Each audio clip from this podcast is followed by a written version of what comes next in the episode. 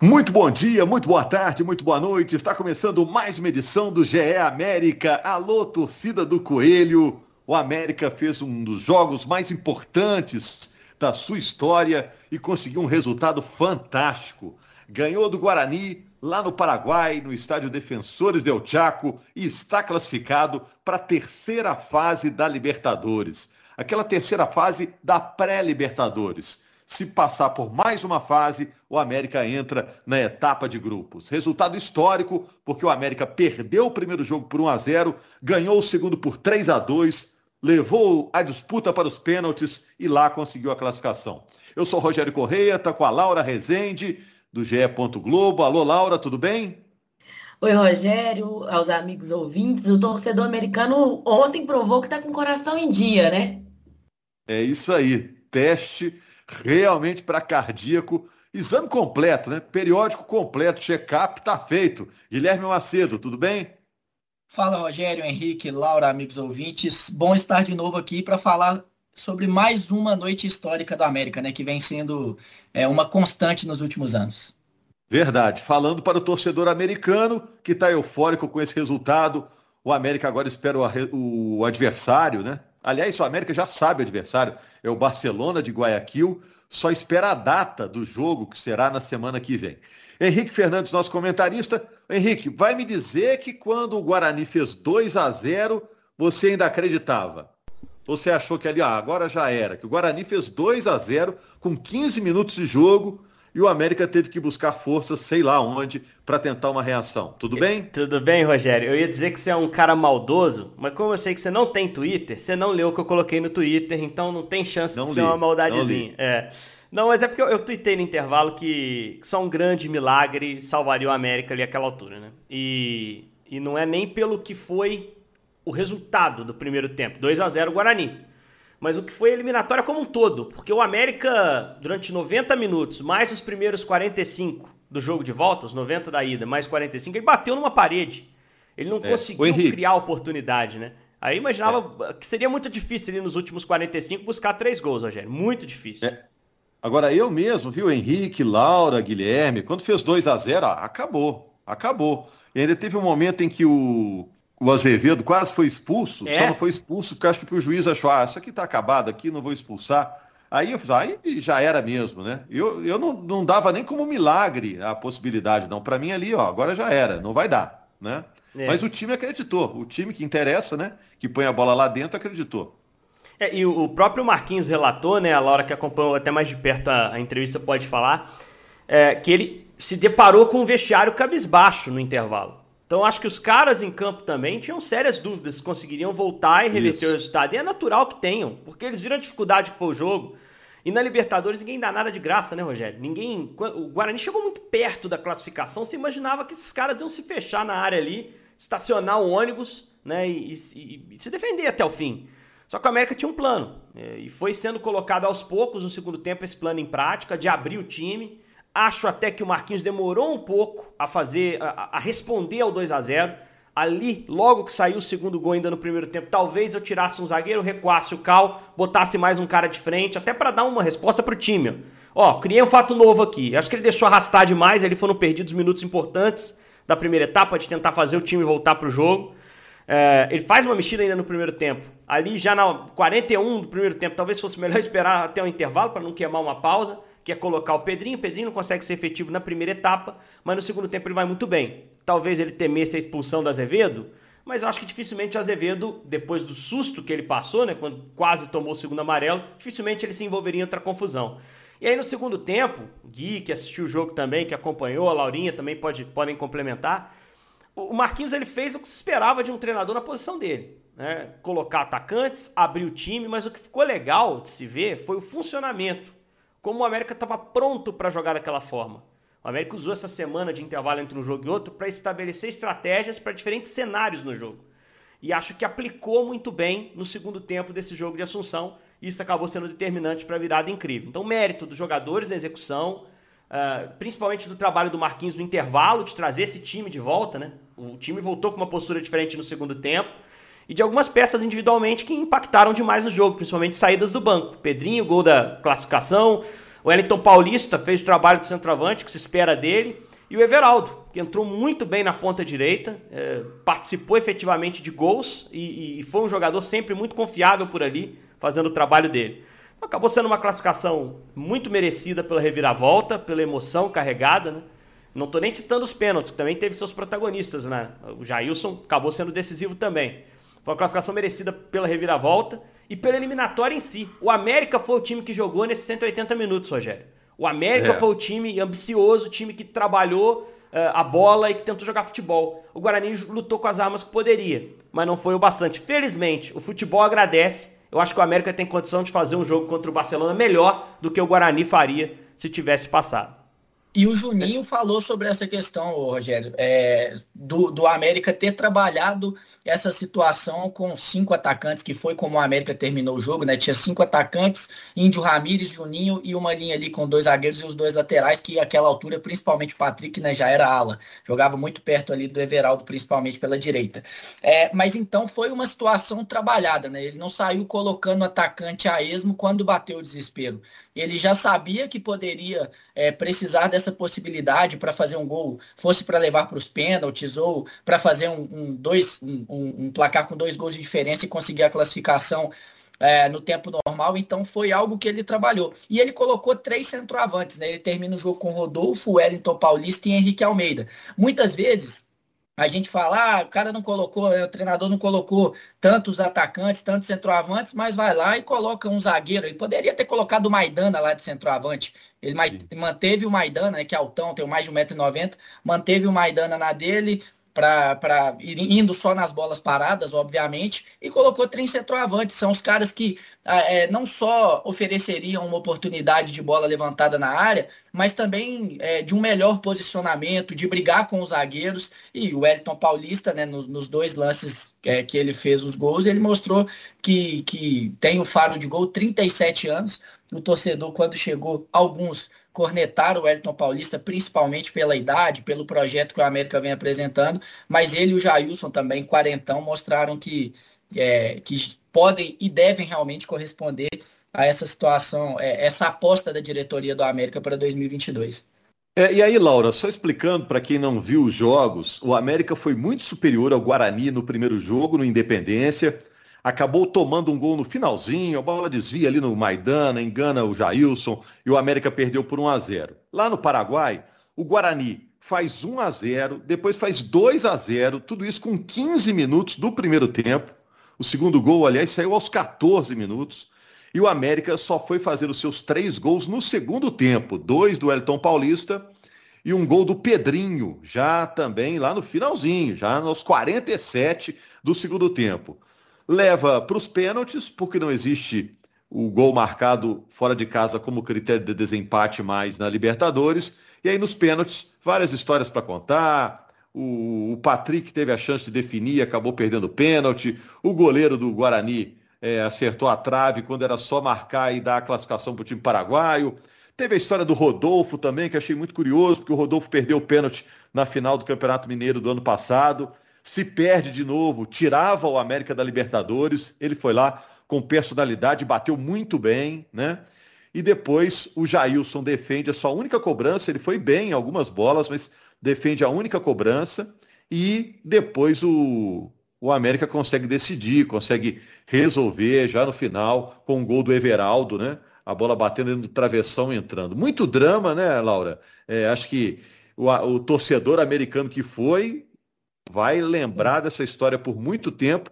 A gente que estava só assistindo pela TV vai recordar para o resto da vida. Imagina quem fez essa aventura de ir lá para o Paraguai, assistir ali atrás do gol, né? Porque a torcida americana ficou atrás do gol da disputa de pênaltis. Esses aí vão ter na retina cada lance desse jogo, né, Laura? É, e, e legal, né, Rogério, que muitos torcedores é, tiveram oportunidade de ir né, para Assunção. A gente viu ali que muitos, dezenas, estavam ali assistindo de perto e todos os lances dos gols foram naquele gol, né? Então, acabou que a torcida americana foi privilegiada, quem te, esteve no estádio Defensores deu Chaco. E como você disse, né, Rogério, muito drama para uma classificação e mais uma página histórica que o América vem construindo. Mas me chama a atenção os dois tempos completamente distintos que o América fez, né? É, o primeiro tempo, o América estava tão abatido depois do gol, dos dois gols, tão nocauteado, que para mim eu tinha certeza da eliminação ali. Tanto que eu estava trabalhando, o Macedo está de prova, eu já comecei a adiantar as minhas notas de repercussão da eliminação, porque eu sabia que, como o Henrique disse também, seria muito difícil fazer três gols é, no segundo tempo. Mas o futebol é uma caixinha de surpresas improvável e cheio de histórias, né? Foi um, um capítulo muito bonito que o América escreveu e já projetando o duelo da próxima semana, o América tem condições de fazer um bom jogo contra o Barcelona, né? É, e eu espero que a torcida americana tenha é, consciência do tamanho da importância desse jogo e vá à Independência. O jogo em casa é muito importante. Na última semana, pouco mais de 6 mil torcedores estiveram na Independência. Eu acho muito pouco para o tamanho do América e da torcida americana. Eu acho que a torcida já está, a diretoria do América já está estudando, inclusive, uma promoção de ingressos para ter o Independência lotado, que isso faz sim diferença é, para um jogo de Libertadores, que sair com um placar positivo do primeiro jogo é essencial, para não ter esse drama de novo na próxima fase da Libertadores. É, agora, a gente pontuar... faz até a ressalva, né, o Guilherme, que é difícil hoje em dia ir para o estádio, é, tem que ter o comprovante isso, comprovante aquilo outro. É complicado mesmo, mas de qualquer forma eu também esperava mais, um número maior de torcedores no jogo contra o Guarani, né, na semana passada. Agora, vamos ver se a torcida pega no tranco aí, porque realmente foi uma vitória histórica, né? É, e, e só para pontuar, o Barcelona de Guayaquil venceu, passou pelo Universitário e é um time que perdeu o treinador recentemente, o Fabian Bustos, que foi para o Santos. E é importante até o torcedor do América também lotar o Independência, porque a pressão em Guayaquil ela vai ser muito maior do que foi no Defensores del Chaco, né? Com, com cerca de 2 mil torcedores. Então, assim, é até bom, eu escrevi na minha análise lá é, é, do GE. Globo sobre esse, esse, esse jogo, essa classificação diante do Guarani, que o América também tem que trabalhar para errar menos, como errou nesses três gols que Isso. levou contra o Guarani, dois gols, né? O, tanto o gol aqui do Independência é, como, como o primeiro gol lá, marcado de pênalti. Lances que o América tinha a oportunidade de ter matado a jogada antes, não matou e, e acabou, aconte, acabou acontecendo esses gols. Se e as América... chances perdidas do primeiro também, jogo também, né, Guilherme? Foram é... muitas, né? É, e se o América sai com um 2 a 0 contra em Guayaquil contra o Barcelona, que é um time melhor do que o Guarani, para reverter fica complicado. Fica muito mais complicado. Se ontem já era difícil, o América conseguiu aí no apagar das luzes aos 46, contra o Barcelona a situação fica complicada não só pelo time, mas também pra, pela atmosfera que tem em Guayaquil normalmente nos jogos do Barcelona na Libertadores. Agora, eu acho que do ponto de vista de mobilização da torcida, que o Gui e a Laura estão falando aí é, da importância que se tem, você também, né, Rogério? Acho que o jeito que aconteceu essa classificação é, talvez tenha um efeito gigantesco na mobilização para o jogo da próxima fase. Porque, cara, se tivesse vencido aqui, empatado lá e passado, teria um impacto. Porque se esperava que o América passasse do Guarani, né? Agora, Ia ser menos gostoso, né? É, do jeito que foi, cara. Poxa, se esse time não merece que o torcedor esteja lá, porque assim, mesmo o jogo que o time perdeu aqui, não foi justo. Não foi, se fosse boxe, é, vitória por pontos, o América talvez tivesse a vitória. Não dá nem para chamar de nocaute aquele gol do Comando no último minuto, praticamente, no, no Independência, tanto que o América depois buscou, sabe? E mesmo esse jogo, é, fora de casa em Assunção, o time era superior, no momento que tomou os dois gols ali, já dava sinais que iria ter um desenho parecido o jogo em relação ao que foi também a primeira, a primeira partida. Então eu acho que essa vitória, do jeito que foi, com esse drama, só vai aumentar a mobilização para o jogo da semana que vem. E só, só complementando um pouquinho sobre o Barcelona, o Barcelona é atual, é, foi semifinalista na edição passada da Libertadores. O Guilherme bem citou, perdeu o treinador para o Santos, Fabian Bustos, mas já contratou uma reposição, não tem interino lá. Eles levaram outro treinador argentino que chama Jorge Célico. Esse cara em 2019 foi campeão sul-americano sub-20 e terceiro colocado no Mundial sub-20 com o Equador e revelou boa parte da base da seleção equatoriana que está quase na Copa, né? Está praticamente na Copa aí com Gustavo Alfaro, a seleção principal hoje. Então, um cara que tem uma experiência internacional e um time que tem uma experiência internacional. Então, se alguém acha que o América sentiu o peso de estreia na Libertadores por ter um elenco menos experimentado, eu acho que isso vai ficar mais claro, inclusive, nesse, nesse confronto com, com o Barcelona. Porque, como o Guilherme bem citou, em Assunção, principalmente pelo Guarani não ter jogado no Rogério Oliveiras, que é o campo dele, ter levado para o Defensores del Chaco, em alguns momentos o América ouvia essa torcida, o que vai ser impensável em Guayaquil. Mesmo que o americano vá para Guayaquil, compre lá sua parte no, nos ingressos, lá é um caldeirão, cara. O, o estádio do, do, Barcelona é um verdadeiro caldeirão. Então esse jogo de ida é, é jogo-chave contra um time mais experimentado para jogar essa competição, que eu ainda não vi jogar, não assisti os jogos contra o Universitário, em que ele foi absoluto, pelo que eu já procurei me informar e já vi de relatórios do jogo, mas que pelejou para passar do Montevideo uh, City Torque na, na, fase preliminar. Então, assim, é, dá para o América encarar, cara. Não é. Essa, e, e, passou por uma reformulação do ano passado para esse ano. Alguns jogadores deixaram o clube. Então, o América tem que ir acreditando. Tem que ir acreditando. E tem que fazer nesse primeiro jogo um resultado muito melhor, naturalmente, do que fez na eliminatória passada. E entre esses jogos, o que a gente está comentando aqui e o do meio de semana que vem, tem o Vila Nova, né, Rogério? Que, honestamente, cara, acho que o Marquinhos vai com time reserva, B, aquele expressinho que jogou algumas rodadas do Mineiro. Acho praticamente impensável que titulares joguem nessa partida do fim de semana. E mesmo assim tem chance de ganhar do Vila? Vocês acham? E entrar lá no G4 finalmente? Voltar para o G4 do Mineiro? Eu acho que tem chance de ganhar do Vila, Rogério é, o time do América, que o Marquinhos já rodou nesse início de campeonato mineiro aí, é um time bom, tem peças legais que é, a gente já destacou aqui em outros podcasts, o Rodriguinho, que é um cara que vem da base aí, tem mostrando um bom futebol. É, a zaga também, eu acho que não deixa comprometer com o Gustavo e com o Conte. Não sei o que o Marquinhos pensa para essa sequência da Libertadores, porque para mim o Éder falha nos dois gols do Guarani, no gol aqui no jogo ele não mata a jogada. Acho muito que ele pensou que estava com cartão amarelo e não quis levar o segundo e ser expulso.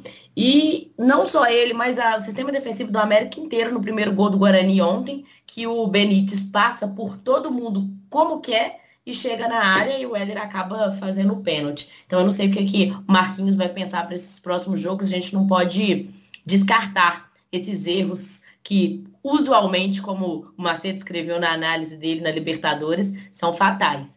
Então, e o América tem que pensar no Campeonato Mineiro também. Assim, eu acho que é improvável e impensável o América ficar fora da classificação do Campeonato Mineiro.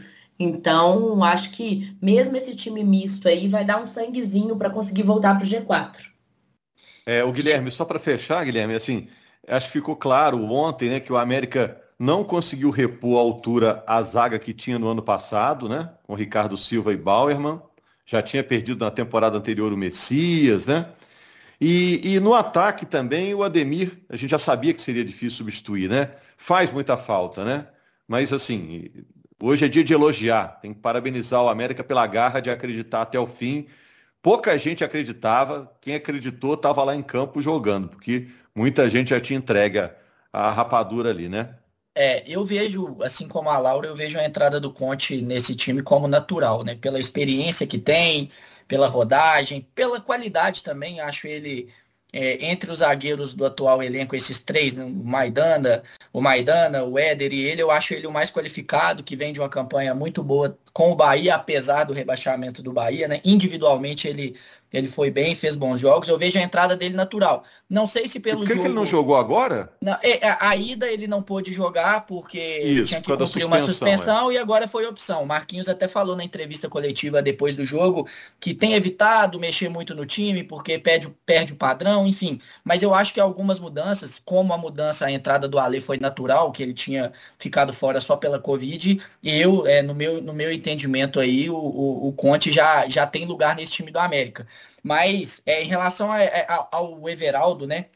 Para mim, que é quem chega para ser o substituto do Ademir, o segundo tempo do jogo ontem mostra que é, obviamente ele não está no nível do Ademir, né? Mas mostra que é, com um time ajeitadinho como, como esteve no ano passado e como já mostrou em alguns jogos esse ano, a saída do Ademir pode ser minimizada pelo Everaldo, mas a tem a questão física do Everaldo também, né? Sente muito, foi assim durante toda a carreira, então é, não é suficiente, no meu entendimento, e é o que eu falei, o Ademir hoje está num patamar de carreira muito mais elevado que o Everaldo. É uma, é uma situação que vai ser muito sentida, a gente viu também também o Pedrinho ontem entrando pelo lado esquerdo. É, vai ficar no time, hein?